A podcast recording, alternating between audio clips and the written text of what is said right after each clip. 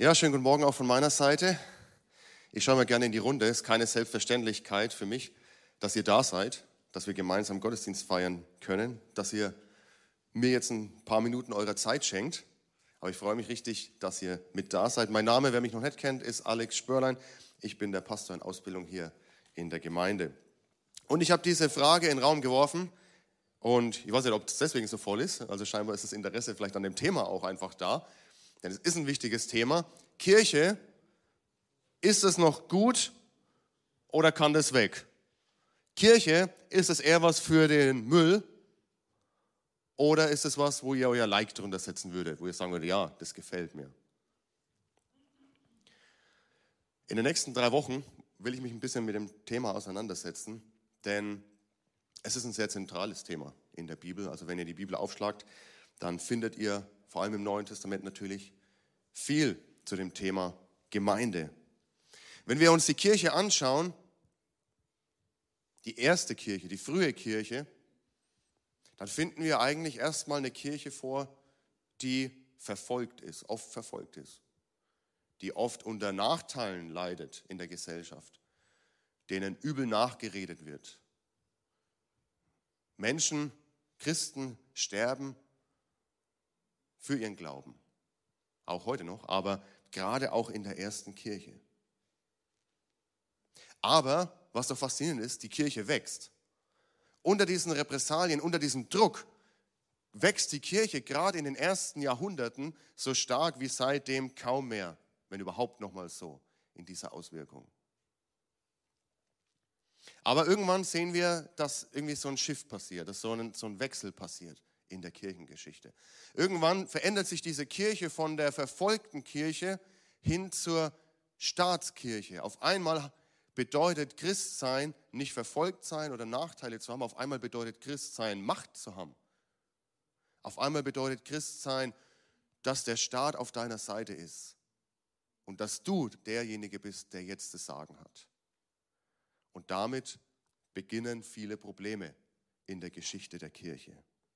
Wir sehen, wenn wir so durch die Kirchengeschichte gehen, der letzten zwei Jahrtausende, 17 Jahrhunderte ungefähr, dass auf einmal Menschen mit dem Schwert bekehrt werden sollen. Christianisierung. Ja, bekehr dich oder du stirbst. Komisch, ein paar Jahrhunderte war es noch andersrum. Ja, sag von Jesus ab oder du stirbst. Wir sehen, dass Soldaten losziehen mit Kreuzen auf ihren Schildern als Zeichen für ihren Glauben. Kreuzzüge und viel Leid bringen. Wir sehen, wie Menschen verfolgt werden durch die Inquisition. Wir sehen, wie Hexen verfolgt und verbrannt werden durch die Kirche. Wir sehen, wie sich Kirchen gegeneinander abschlachten, gegeneinander bekämpfen in Religionskriegen.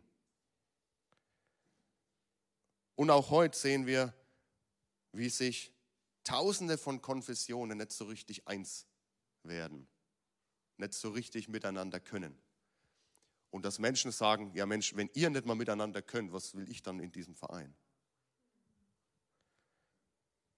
Wir sehen, wie Menschen sexuellen Missbrauch erleben in Kirche. In allen Denominationen übrigens. Also es gibt niemanden, der sich hier ausnehmen kann oder auf andere zeigen sollte. Wir sehen den Umgang damit, mit solchen Fehlern und mit solchen Verbrechen und die Enttäuschung, die damit zusammenhängt. Wir sehen geistlichen Missbrauch, religiösen Machtmissbrauch. Wir sehen, wie Leiter scheitern, gerade Vorbilder, wo man sich, die man sich wirklich als Vorbilder genommen hat, wo man sagt, Mensch, so will ich mal werden. Und auf einmal kommt irgendwas raus und dieses Bild zerbricht. Wir sehen den Vorwurf der Heuchlerei. Die Kirche ist doch nur voller Heuchler. Wir sehen Egoismus, wir sehen Enttäuschung, Verletzung, Verbitterung auch in Kirche. Wir sehen Protz und Luxus in Kirche. Wir sehen Ausgrenzung und Diskriminierung. Und das hat mich zu der Frage geführt, wäre es nicht besser, wäre die Welt nicht besser dran ohne Kirche gewesen?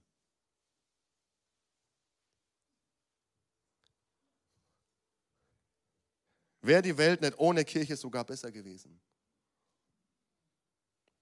ein bisschen provokant, aber ich denke, man darf auch in der Predigt gerne mal provozieren.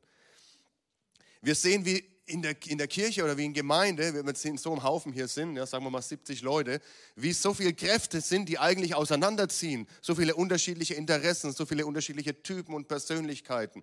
Ich würde mal behaupten, es gibt mehr Dinge, die uns trennen, die uns, als die uns vereinen, wenn man genau hinschaut. Und das war von Anfang an so. Am Anfang, wir lesen schon im Neuen Testament, wie Juden und Judenchristen und Heidenchristen Schwierigkeiten haben, miteinander zurechtzukommen. Wir sehen, wie Herren und Sklaven auf einmal zusammen in Kirche leben sollen, die aus total unterschiedlichen Schichten kommen und unterschiedliche Biografien haben. Wir sehen, wie Männer und Frauen zusammen in Gemeinde und in Kirche klarkommen sollen. Auch da zur damaligen Zeit einfach völlig unterschiedliche Rollen in der Gesellschaft. Wir sehen, wie Alte und Junge miteinander zurechtkommen müssen. Konservative, Liberale, Geimpfte, Nicht-Geimpfte. All diese Kräfte sind da in Gemeinde und scheinen uns auseinanderzuziehen. Warum tun wir uns das an, was zusammenzuhalten, was scheinbar gar nicht zusammengehört? Warum dieser Stress? Und tatsächlich hat die Bedeutung von Kirche in der westlichen Welt abgenommen. Und es gibt Prognosen, nach denen das noch weitergehen wird, in der westlichen industrialisierten Welt. Man sagt in Deutschland, in Prognose, bis 2060 wird sich die Zahl der Kirchenmitglieder in der evangelischen und katholischen Kirche halbiert haben. Bis 2060. Wie wird es bei uns sein? Wir sehen, wie sich die Demografie verändert, wie Kirchen, wie Menschen aus Kirche austreten, wie sie Kirche den Rücken kehren aus ganz verschiedenen Gründen dass immer weniger Menschen sich entscheiden, ihre Kinder taufen zu lassen in anderen Denominationen. Wir taufen ja keine Kinder, aber auch wie andere Lebensentscheidungen getroffen werden in Verbindung mit Kirche. Wir sehen das, wo man früher vielleicht gesagt hat, Gottesdienst gehört für mich dazu. Da bin ich dreimal im Monat, viermal im Monat. Wie auf einmal es normal ist, zu sagen, okay, ein, zweimal im Monat ist auch, auch in Ordnung. Und dann gibt es einfach Tendenzen in unserer Gesellschaft, die auch nicht gerade Kirche hervorheben oder, oder für Kirche gut sind. Wir sind eine sehr konsumorientierte Gesellschaft. Wir wollen was erleben, wir wollen entertained werden, wir wollen unterhalten werden. Und dann sagen die in Kirche, ich soll mithelfen. Ich soll was tun, ich soll was geben. Wir hatten am Freitag Helfer- und Mitarbeiteressen, war eine richtig gute Zeit. Wir waren ungefähr 60 Leute und es waren noch nicht mal alle dabei, die sich in unserer Kirche irgendwie einbringen. Und das ist stark. Aber wir sehen den Trend eigentlich in der Welt umgekehrt. Wir sehen Individualisierung. Ich, es reicht doch, wenn ich mit mir beschäftigt bin. Es reicht doch, wenn ich mein Lebensweg passt. Alles muss meinem Lebensweg dienen, muss meinem Lebensziel dienen. Ich habe einen Plan für mein Leben und alles muss dem sich unterordnen.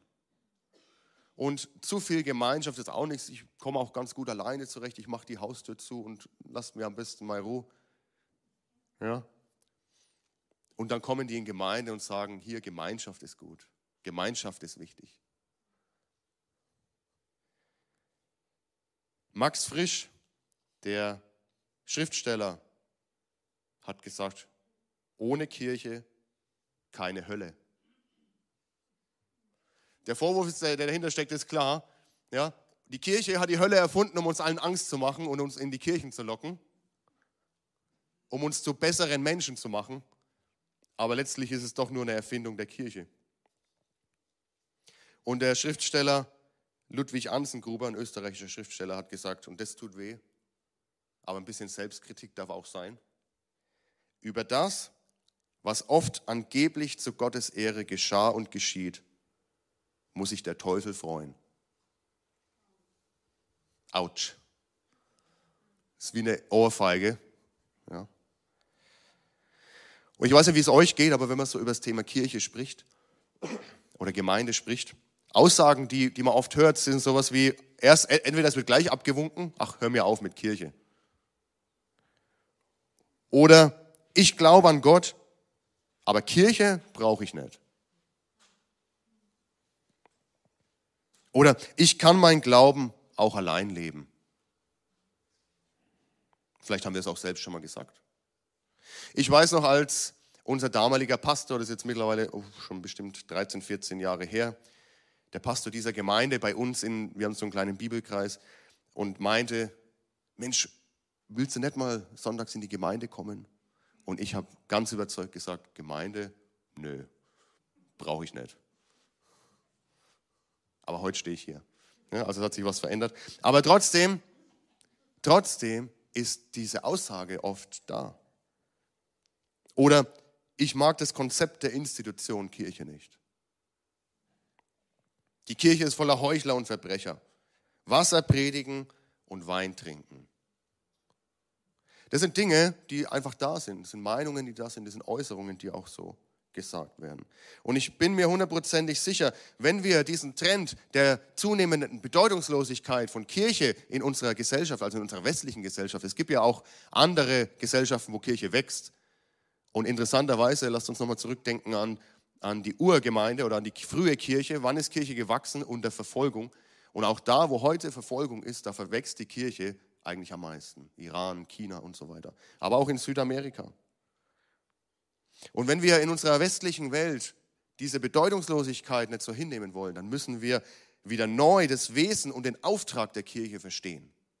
Und wir müssen manche Denkmuster, die sich vielleicht bei uns so eingeschlichen haben und die mit dem Biblischen eigentlich wenig zu tun haben, korrigieren lassen. Weil sonst wird es nur schlimmer werden. Wir sind eine Generation, oder ich bin eine Generation, sogenannte Millennials, also wer, zu meiner, wer, wer gehört zu den Millennials hier? Also 82 bis 99 geboren. Wir sind Millennials und wir tun ein was ungern. Wir investieren uns ungern in was, was für uns keinen Sinn ergibt. Also sein Leben einzusetzen und, und sich für was einzusetzen und reinzuhauen, Zeit und Kraft zu investieren in was, was keinen Sinn ergibt, nee, danke. Dann lieber woanders. Und deswegen ist es so wichtig, dass wir uns wieder neu bewusst werden, was ist der Sinn, was ist die Bedeutung von Kirche.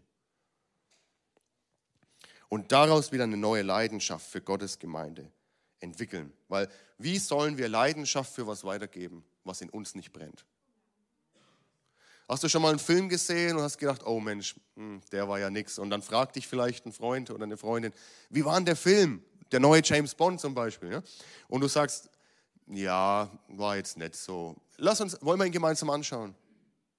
Also wie groß ist die Wahrscheinlichkeit, dass der andere sagt, ja, bin ich dabei. Ja, also es muss was in uns brennen, wenn in uns keine Leidenschaft da ist.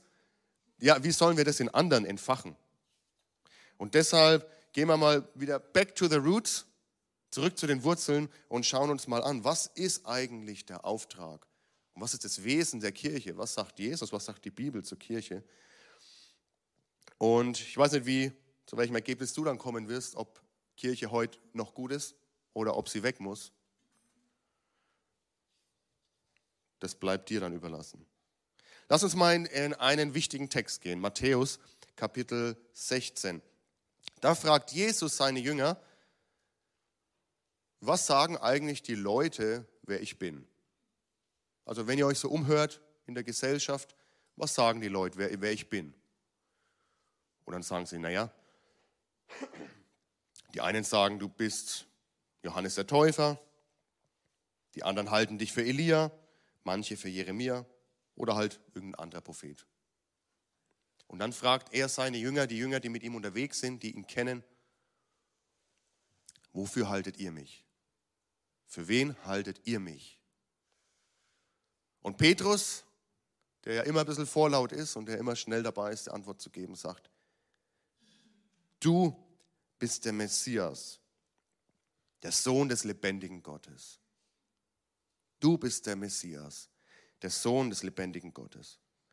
Darauf sagte Jesus zu ihm, glücklich bist du zu preisen, Simon, Sohn des Johanna, äh Jona. Denn nicht menschliche Klugheit hat dir das offenbart, sondern mein Vater im Himmel. Deshalb sage ich dir jetzt, du bist Petrus und auf diesen Felsen werde ich meine Gemeinde bauen. Und das Totenreich mit seiner ganzen Macht wird nicht stärker sein als sie.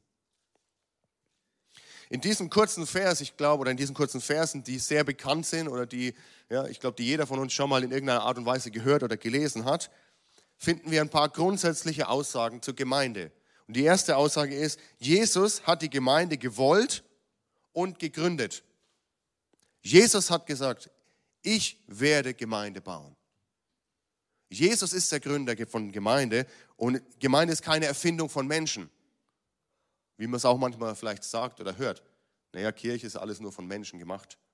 Nein.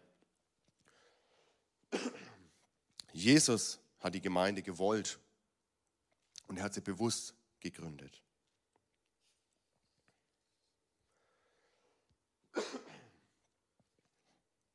Die zweite wichtige Erkenntnis. Jesus ist es, der seine Gemeinde baut. Jesus ist es, der seine Gemeinde baut. Dietrich Bonhoeffer wird zitiert mit den Worten, kein Mensch baut die Kirche, sondern Christus allein. Wer die Kirche bauen will, ist gewiss schon am Werk der Zerstörung. Kein Mensch baut die Kirche, Christus baut seine Kirche.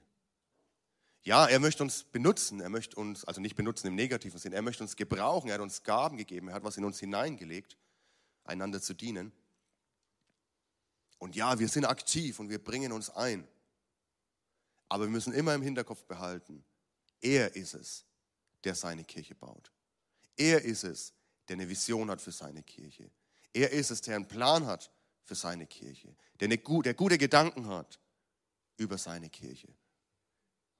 Und wir müssen ihm erlauben und zugestehen und Raum geben, dass er seine Gemeinde hier vor Ort in Lichtenfels durch seinen Heiligen Geist bauen darf. Kein Mensch baut die Kirche, sagt Bonhoeffer, sondern Christus allein. Wer die Kirche bauen will, ist gewiss schon am Werk der Zerstörung.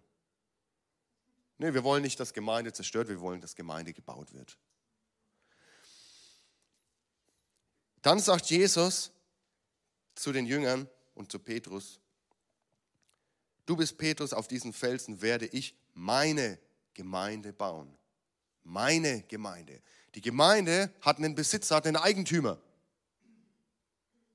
Jesus ist der Eigentümer der Gemeinde. Es ist seine Gemeinde.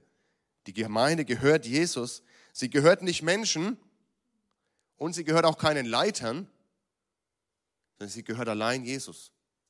Das heißt, wenn wir anfangen, Gemeinde als unser Eigentum zu verwenden, ja, dann sind wir schon auf einem ganz schlechten Weg.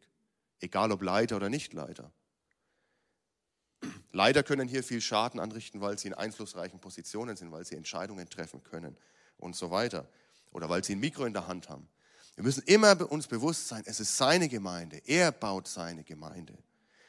Manchmal sagen wir, ach, das ist meine Gemeinde. Ich weiß, was dahinter steckt. Ich weiß auch, was ihr damit meint. Und manchmal sagen leider auch Menschen, das ist nicht mehr meine Gemeinde. Aber Glückwunsch, es war nie deine. Ja? Also wenn du sagst, das ist nicht mehr meine Gemeinde, es war nie deine, sondern die Gemeinde ist Jesu Gemeinde.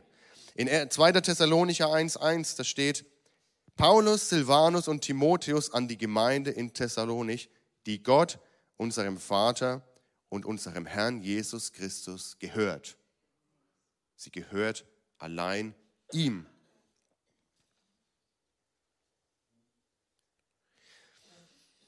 Dieses Wort, was, Pet, äh, was, Jesus in das Leben von Petrus hineinspricht, dass er sagt, auf diesen, du bist Petrus, und Petrus heißt ja Fels, auch im aramäischen Kephas heißt auch Fels, also egal in welcher Sprache Jesus hier gesprochen hat, er meint, du bist der Fels. Du bist Petrus, du bist der Fels, auf dem ich meine Gemeinde baue. Und tatsächlich sehen wir, wenn wir das Leben von Petrus weiter verfolgen, erstmal fällt er, also er verleugnet Jesus, aber Jesus setzt ihn wieder ein und sagt, hey, liebst du mich? Und Petrus sagt dreimal, ja, ich liebe dich, mit gebrochenem Herzen, aber er sagt, ja, ich liebe dich. Und Jesus gibt ihm einen speziellen Auftrag. Er sagt zu ihm, ja, weide du meine Lämmer, weide meine Schafe. Also Petrus spielt schon eine besondere Rolle tatsächlich. Das, was Jesus in sein Leben hineingesprochen hat, das zeigt sich dann auch, wie es Wirklichkeit wird. Am Pfingsten, als der Heilige Geist kommt und alle sich fragen, was ist hier los, was passiert hier gerade? Wer ist der, der aufsteht? Petrus, der den Mut ergreift und erklärt, hey, das ist das, was hier passiert. Dieser Jesus Christus, der unter uns war, den ihr gekreuzigt habt und der auferstanden ist, das ist der wahre Herr, das ist unser Messias. Und wir sehen auch später, wie die anderen Apostel und auch, auch Paulus zum Beispiel die Autorität von Petrus sogar anerkennen und sagt, hey, in dieser Frage, da will ich Petrus und die anderen Apostel fragen. Also wir sehen, wie dieses Wort in, im Leben von Petrus Wirklichkeit wird und wie die Gemeinde wächst. Und in Apostelgeschichte 5, ähm, in den Anfängen der Gemeinde, Apostelgeschichte 5, Vers 12 bis 14, da lesen wir, durch die Apostel geschahen unter dem Volk zahlreiche Wunder und viele außergewöhnliche Dinge. Alle, die an Jesus glaubten, trafen sich regelmäßig und einmütig in der Salomo-Halle. Von denen jedoch, die nicht bereit waren, an ihn zu glauben, wagte keiner in engeren Kontakt mit ihnen zu treten. Aber jedermann sprach mit Hochachtung von ihnen. Und die Gemeinde wuchs ständig. Scharen von Männern und Frauen kamen zum Glauben an den Herrn. Hier steht, die Gemeinde wuchs ständig. Wie wuchs die Gemeinde? Indem Männer und Frauen zum Glauben an den Herrn kamen. Die Gemeinde traf sich damals in der Salomo-Halle, aber die Salomo-Halle war nicht die Gemeinde. Wenn wir von Kirche sprechen, dann denken wir oft an das Gebäude. Ein schönes Kirchengebäude. Aber Kirche ist kein Gebäude. Das haben wir versucht, auch in, gerade in der Corona-Zeit so deutlich zu machen. Als wir in dem Gebäude nicht zusammenkommen konnten. Kirche ist kein Gebäude. Gemeinde ist kein Gebäude. Gemeinde ist die Gemeinschaft der Glaubenden. Gemeinde ist die Gemeinschaft von denen, die den Ruf von Jesus gehört haben und ihn angenommen haben. Das griechische Wort heißt Ekklesia. Das heißt eigentlich die Herausgerufenen. Die Herausgerufenen. Ekklesia ist das Wort, was im Neuen Testament für Gemeinde verwendet wird. Also Gemeinde ist die Gruppe von Menschen, ist die Gemeinschaft von Menschen, die den Ruf von Jesus gehört haben und die darauf geantwortet haben. Das ist Gemeinde. Da, wo Menschen sind, die glauben, da ist Gemeinde. Und deshalb, wenn wir wieder zu der Ursprungsfrage zurückkommen, Gemeinde, ist es noch gut oder kann das weg? Wenn Gemeinde wegkommt, dann muss uns bewusst sein, wo keine Gemeinde ist, das sind keine Menschen, die errettet sind. Wo keine Gemeinde ist, da ist keine Errettung. Wo keine Gemeinde ist, ist kein Glaube. Warum? Weil ich dann Teil der Gemeinde werde, wenn ich zum Glauben komme, wenn ich errettet werde, wenn ich den Ruf von Jesus annehme. Das heißt, streng genommen, trete ich auch gar keiner Gemeinde bewusst bei, aktiv bei.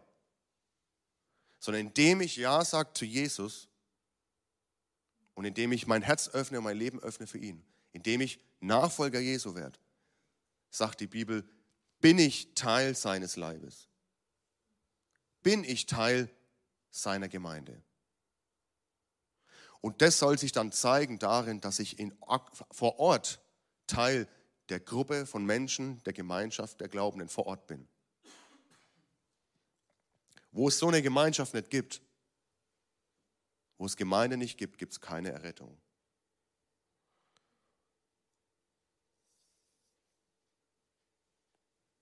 Alle, die an Jesus glaubten, trafen sich regelmäßig und einmütig, heißt es hier. Irgendwie haben diese frühen Christen gemerkt oder das Gefühl gehabt, jetzt wo ich zu Jesus gehöre, muss ich mich mit anderen treffen. Ich habe zum Bedürfnis, mich mit anderen zu treffen, die auch diesen Glauben teilen, die auch an diesen Jesus glauben. Irgendwas muss da in ihnen da gewesen sein, was gesagt hat, hey, wir brauchen einander. Dietrich Bonhoeffer, um ihn nochmal zu zitieren, sagt, christliche Gemeinschaft ist eine der größten Gaben, die Gott uns gibt. Ich weiß, dass bei manchen jetzt vielleicht ein anderer Film abläuft, dass manchen, bei manchen vielleicht Abwehr kommt und sagt, das habe ich aber anders erlebt. Und ich fand es so stark, als die Rebecca vor ein paar Wochen gepredigt hat und gesagt hat, dass sie nirgends so verletzt wurde wie in Gemeinde, aber auch nirgends so viel Heilung erfahren hat wie in Gemeinde.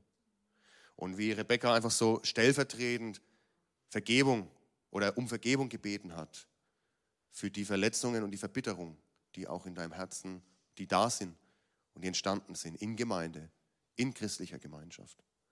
Aber wir müssen sehen, ähm, nur weil wir was nicht gut draus gemacht haben, heißt es nicht, dass der Plan Gottes schlecht war.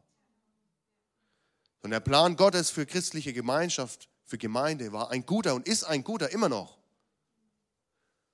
Und unsere Verantwortung ist es, was Gutes daraus zu machen, indem wir uns damit beschäftigen und fragen, Herr, was willst du mit Gemeinde? Was willst du mit Kirche? Und er hat uns alles gegeben, damit Kirche funktionieren kann. Da werde ich nächste Woche drüber sprechen. Gott hat uns alles gegeben. Jesus hat uns alles gegeben, damit Kirche funktionieren kann.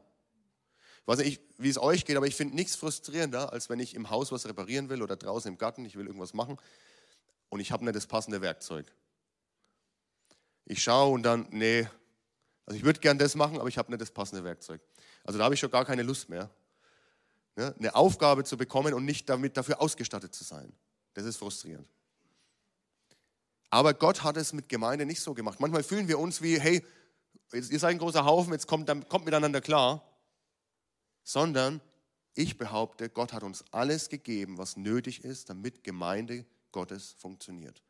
Und nächste Woche möchte ich uns da ein bisschen mehr mit reinnehmen. Also, Gemeinde ist die Gemeinschaft der Glaubenden. Das Dilemma der Kirche ist, wenn wir die letzten 2000 Jahre anschauen, dass sich Kirche und Glaube immer mehr voneinander getrennt haben. Dass Kirche nicht mehr die Gemeinschaft der Glaubenden war, sondern Kirche war ein Ort, okay, da kam ich zusammen, da. Das war ein Ort, da konnte ich machtvolle Positionen einnehmen. Da war ich auf der Gewinnerseite. Aber Kirche und Glaube haben sich voneinander getrennt. Und das ist eigentlich das große Dilemma, warum wir heute da stehen. Als Kirchen weltweit. Wo wir stehen. Warum wir in der westlichen Welt so bedeutungslos geworden sind als Kirchen. Weil wir unseren Grund, unser Fundament verloren haben. Und oft verlassen haben. In Kirchen treffen sich zu viele Leute, die mit Jesus gar nichts mehr anfangen können. Und Menschen gestalten und leiten sogar Kirchen, die in keiner Beziehung zu Jesus stehen. Aber das ist eigentlich biblisch gesehen keine Gemeinde. Eine Gemeinde ist, wo Menschen zusammenkommen, die an Jesus Christus glauben, haben wir gerade gelesen. Deshalb dreht sich auch in Gemeinde alles um Jesus. Also wenn jemand in Gemeinde kommt und sagt, bei denen geht es ja nur um Jesus, ja, Halleluja, also wenn das jemand sagt, dann ist ja gut. Wenn jemand sagt, Jesus, ich gehe seit einem Monat hier in die Gemeinde in Lichtenfels, Jesus, nee, sagt mir nichts, dann hätten wir ein Problem. In Gemeinde muss sich alles um Jesus drehen. Also wenn sich Gemeinde nicht mehr um Jesus dreht, dann dreht sie sich um sich selber. Und das ist ganz schlecht für Gemeinde. Und in Gemeinde das ist der Auftrag von uns als Christen. Wenn wir als Gemeinde zusammenkommen, dann sollen Menschen eigentlich an der Gemeinde die Herrlichkeit Gottes sehen. Wenn Menschen die Gemeinde sehen, dann sollen sie die Herrlichkeit Gottes sehen. Wenn Menschen die Gemeinde sehen, sollen sie die Gegenwart Gottes erleben, der in seiner Gemeinde wohnt.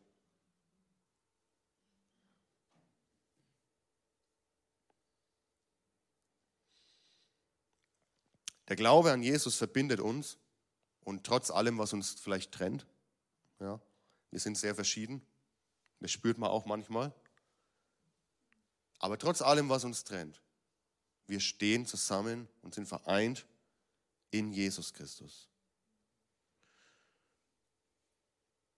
Er macht uns Teil seiner Familie und wir werden zu Brüdern und Schwestern, sagt die Bibel. 1. Korinther 1 bis 2. Paulus, Apostel Jesu Christi, von Gott selbst berufen und beauftragt an die Gemeinde Gottes in Korinth. Zusammen mit dem Bruder Sostenes grüße ich euch, die ihr durch Jesus Christus Gottes Eigentum geworden seid. Gott hat euch berufen und ihr gehört zu seinem heiligen Volk. Genauso wie an jedem anderen Ort alle dazugehören, die den Namen Jesu Christi im Gebet anrufen, den Namen ihres und unseres Herrn. Wir haben, wenn wir an Gemeinde und an Kirche denken, wir haben Linien gezogen und Grenzen gezogen, die biblisch gesehen gar nicht stimmen. Wir sagen, hey, wir sind die FCG Lichtenfels, wir sind die Gemeinde hier vor Ort. Und andere sagen, hey, ich, wir sind die evangelische Kirche, wir sind die Gemeinde hier vor Ort. Und die anderen sagen, wir sind die katholische Kirche, wir sind die Gemeinde hier vor Ort und was es nicht alles gibt. Aber was ist denn die Grenze der Gemeinde? Die Grenze der Gemeinde ist die Gemeinschaft der Glaubenden. Das heißt, all diejenigen, die an Jesus glauben und ihm nachfolgen, egal in welcher Kirche sie sind oder ob sie auch zu keiner Kirche gehen, das ist die Gemeinde hier vor Ort. Ja, und wir bauen Mauern auf oftmals zu anderen Christen. Aber die Gemeinde Jesu, haben wir hier gelesen, sind alle, die den Namen Jesu Christi im Gebet anrufen und die ihn als Herrn anerkennen. Und jeder, der das hier tut in Lichtenfels und Umgebung, das ist die Gemeinde hier in Lichtenfels. Nicht die FCG allein. Wir sind eine Abteilung, würde ich mal sagen. Abteilung in Lichtenfels. Und nicht nur in Lichtenfels und Umgebung, sondern weltweit gesehen sind alle die die Gemeinde, die unseren Glauben an Jesus Christus teilen. Jeder Einzelne ist unser Bruder und ist unsere Schwester, wenn wir in Jesus Christus eins sind. Egal wo er wohnt, egal wie er wohnt, egal aus welcher sozialen Schicht er kommt. Egal ob er reich ist oder arm, egal ob er nett ist oder nicht nett. Wir gehören zum Volk Gottes. Wir gehören zur Gemeinde Jesu. Und nicht nur geografisch, sondern sogar durch die Zeit hindurch. Jeder, der bisher an Jesus geglaubt hat und schon gestorben ist, und jeder, der noch an Jesus glauben wird, gehört zu dieser Gemeinde, ist unser Bruder und unsere Schwester und wird mit uns die Ewigkeit verbringen. Bei Gott.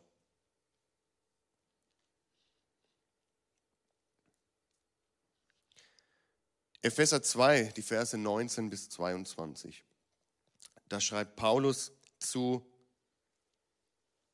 zu Heidenchristen, die sich bisher wie so ein bisschen so Fremdkörper in der Gemeinde gefühlt haben, weil die Judenchristen gesagt haben, hey, ihr müsst erst das und das und das und das machen und erfüllen, dann könnt ihr zur Gemeinde gehören.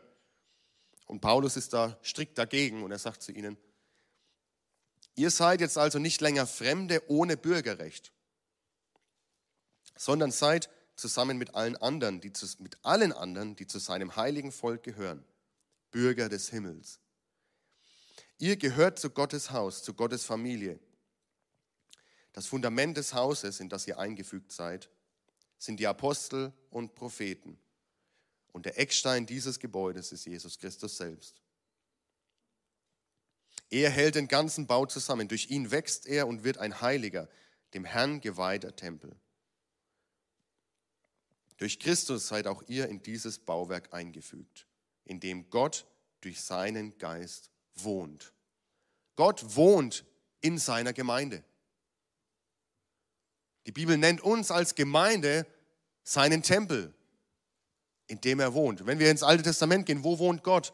Wohnt, er wohnt im Zelt der Begegnung. Seine Herrlichkeit kommt ins Zelt der Begegnung. Ja, Stiftshütte. Im Tempel seine Herrlichkeit kommt in den Tempel und alle staunen nur über die Kraft Gottes und die Herrlichkeit und seine Gegenwart, die dort zu finden ist.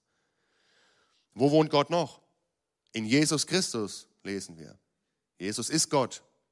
Ja, also wohnt Gott in ihm und Jesus wohnt in dieser Welt.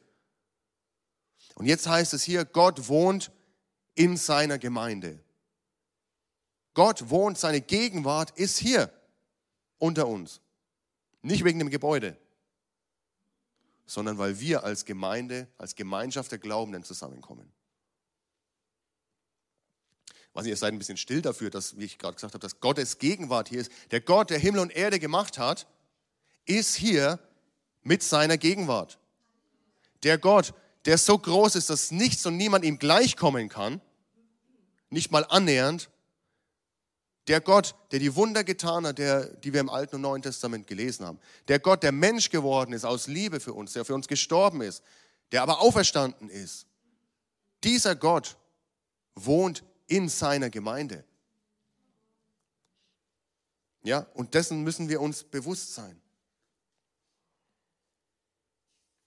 Und der letzte Punkt, den ich heute noch bringen will, ist der, warum sagt Jesus zu Petrus, auf diesen Fels will ich meine Gemeinde bauen? Weil Petrus was erkannt hat, sagt Jesus, was du nicht selber erkennen konntest. Nämlich Petrus sagt, du bist der Messias. Du bist der Sohn des lebendigen Gottes.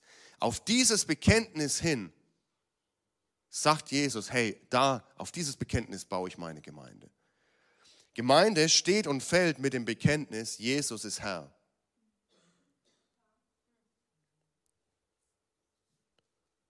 Ja, das ist das, wo, wo Gemeinde beginnt. Sie beginnt mit diesem Bekenntnis, Jesus ist Herr. Und deshalb mag ich das Wort Kirche, vielleicht habt ihr euch schon gewundert, warum ich hier so viel von Kirche spreche, aber ich mag das Wort Kirche, es kommt zwar nicht in der Bibel vor, aber wenn wir uns mal anschauen, was Kirche bedeutet, Kirche kommt von dem griechischen Kyriake, da steckt wieder Kyrios drin und Kyrios heißt Herr. Und das ist der Titel, der im Alten Testament für Gott und im Neuen Testament für Jesus verwendet wird. Das heißt, Kyriake bedeutet dem Herrn gehörend. Und daher kommt Kirche. Kirche heißt, wir sind eine Gruppe von Menschen, die dem Herrn gehören. Deswegen spreche ich gern von Kirche, denn Kirche heißt, hey, hier ist ein Herr und dieser Herr ist Jesus Christus. Und wir als Gruppe gehören diesem Herrn an.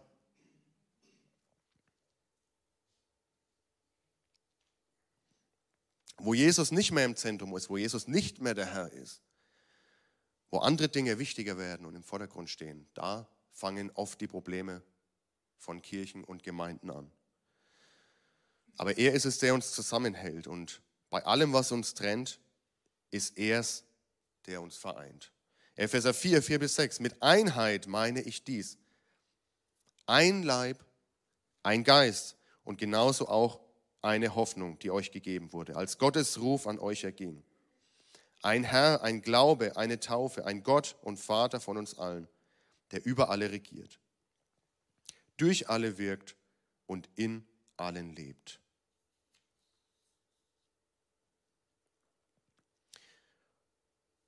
Und in Epheser 1, Vers 22, da heißt es, ja, Gott hat ihm alles unter die Füße gelegt und er hat ihn, den Herrscher über das ganze Universum, zum Haupt der Gemeinde gemacht. Jesus ist unser Haupt. Sie ist sein Leib und er lebt in ihr mit seiner ganzen Fülle. Er, der alles und alle mit seiner Gegenwart erfüllt. Gott, Jesus Christus, wohnt in der Gemeinde mit seiner ganzen Fülle. Mit seiner ganzen Fülle. Es gibt nichts mehr, was uns jetzt noch fehlen könnte. Da ist, da kommt nichts mehr. Luke hat am Freitag gesagt beim Mitarbeiteressen, Gemeinde ist der Plan A Gottes. Er hat keinen anderen. Jesus ist hier mit seiner ganzen Fülle. Und unser Auftrag als Kirche, als Gemeinde ist es, dass Menschen diese Fülle sehen und erleben. Und dass wir sie mit einladen und mit hineinnehmen und zeigen. Und dass wir als Gemeinde hindeuten, so wie es auch der Auftrag vom Volk Israel eigentlich gewesen ist im Alten Testament, hey, zeigt der Welt, wer ich bin. Das ist der Auftrag der Gemeinde und nicht zeigt der Welt, wie ich nicht bin oder wie schlecht ich angeblich sein soll oder wie lieblos ich bin oder wie verurteilend ich bin und diskriminierend ich bin und ausgrenzend wie ich bin, sondern Jesus sagt, zeigt der, Geme der Welt, wie ich bin. Das ist unser Auftrag. Und den haben wir oft verloren und da müssen wir zurück. Und da müssen wir Buße tun. Ja, weil wir werden keinen Unterschied machen in dieser Welt, wenn nicht Jesus unser Zentrum ist und wenn wir nicht Jesus ähnlicher werden. Wenn wir nur als unser alter Mensch kommen und unverändert bleiben, der Mensch, der unter die Sünde gefallen ist und der Mensch, der sündigt und der verletzt. Wenn wir nur so kommen und nur so Gemeinde sind, dann sind wir kein Zeugnis für die Welt. Und dann brauchen wir uns nicht wundern, dass Leute sagen, mit Kirche will ich nichts zu tun haben. Sondern Gott hat einen Auftrag für uns und Gott hat einen Anspruch an uns, dass wir uns verändern lassen in sein Ebenbild. Dass wir Jesus ähnlicher werden. Und dass, wenn Menschen die Gemeinde sehen, egal ob jetzt die FCG oder uns als Gruppe hier oder andere Kirchen, völlig egal, wenn Menschen uns als Kirche sehen, dann sollen sie die Herrlichkeit Gottes sehen und seine Güte sehen. Und ich möchte uns einfach einladen und ermutigen, dass wir uns gemeinsam als Gemeinde auf den Weg machen, das zu werden, was Jesus in uns hineingelegt hat. Denn da ist noch Raum. Da ist noch Spiel. Da ist noch viel Altes in uns und Altes in unserer Gemeinde. Aber Jesus hat uns ein neues Leben gegeben. Und dieses neue Leben soll sichtbar werden in uns. Amen. Also, weiß jetzt seid ihr mit dabei, dass wir einfach auf einen Weg gehen, wo wir als Gemeinde neu entdecken, was er in uns hineingelegt hat. Und das ist ein hoher Anspruch, zu sagen, wenn uns jemand sieht als Gruppe, als Gemeinde hier vor Ort, dass sie die Herrlichkeit Gottes sehen sollen. Da müssen wir arbeiten und Gott an uns arbeiten lassen.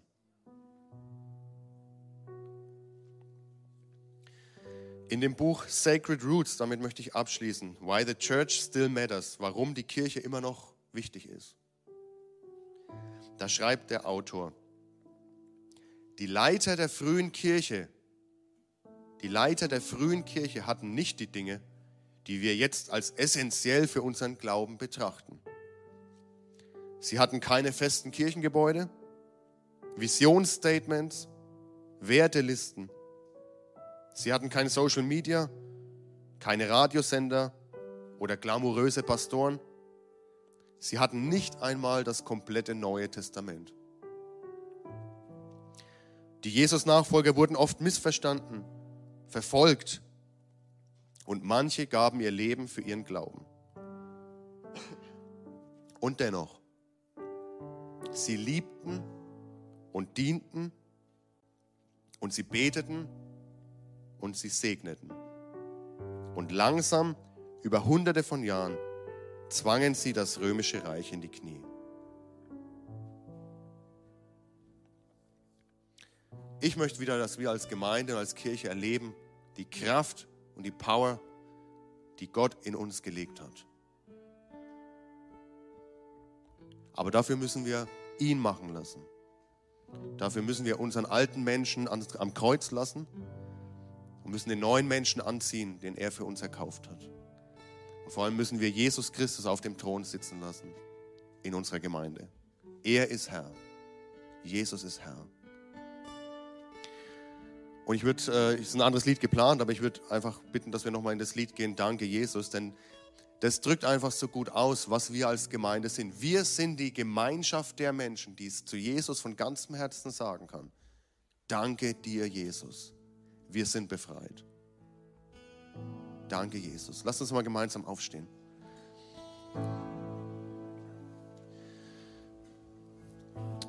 Jesus, du bist unser Herr und du bist unser Haupt. Du bist der Herr dieser Gemeinde, Herr. Du bist der Herr unseres Lebens und du sitzt auf dem Thron und alles andere, was Platz, was ich diesen Platz nehmen will, Herr, das müssen wir zurückweisen. Alles andere, was die Priorität eingenommen hat, alles andere, was uns wichtiger geworden ist, Herr, das wollen wir wieder zurücknehmen, Herr. Du bist das Wichtigste für uns.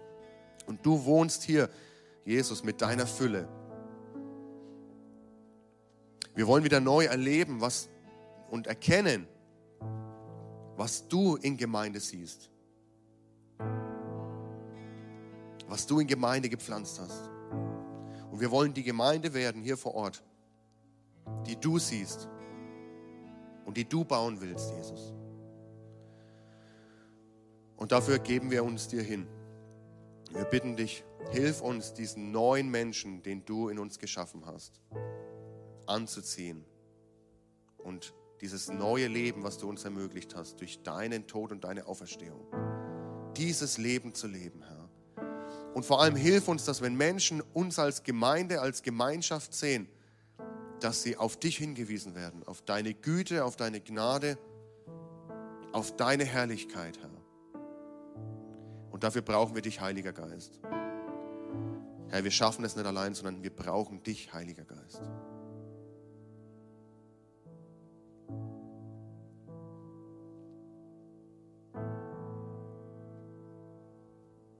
Formulier doch du auch deine Gedanken, einfach dein, dein eigenes, dein persönliches Gebet noch Gott gegenüber.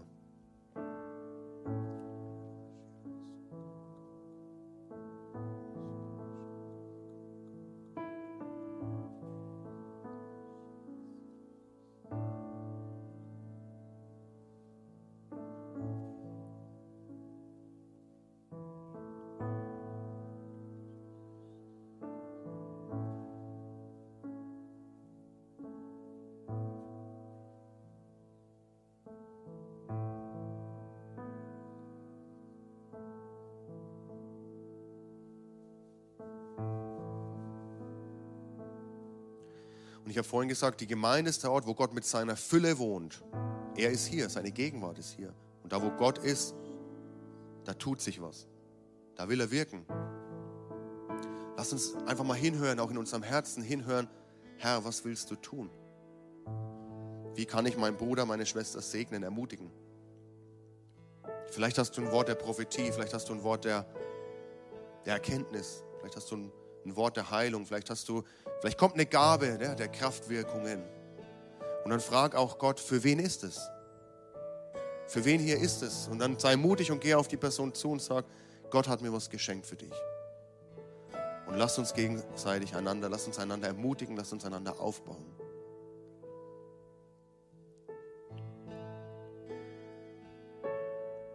Die christliche Gemeinschaft ist eine der kostbaren Gaben, sagt Dietrich Bonhoeffer. Lasst uns Gemeinschaft wieder als Gabe begreifen.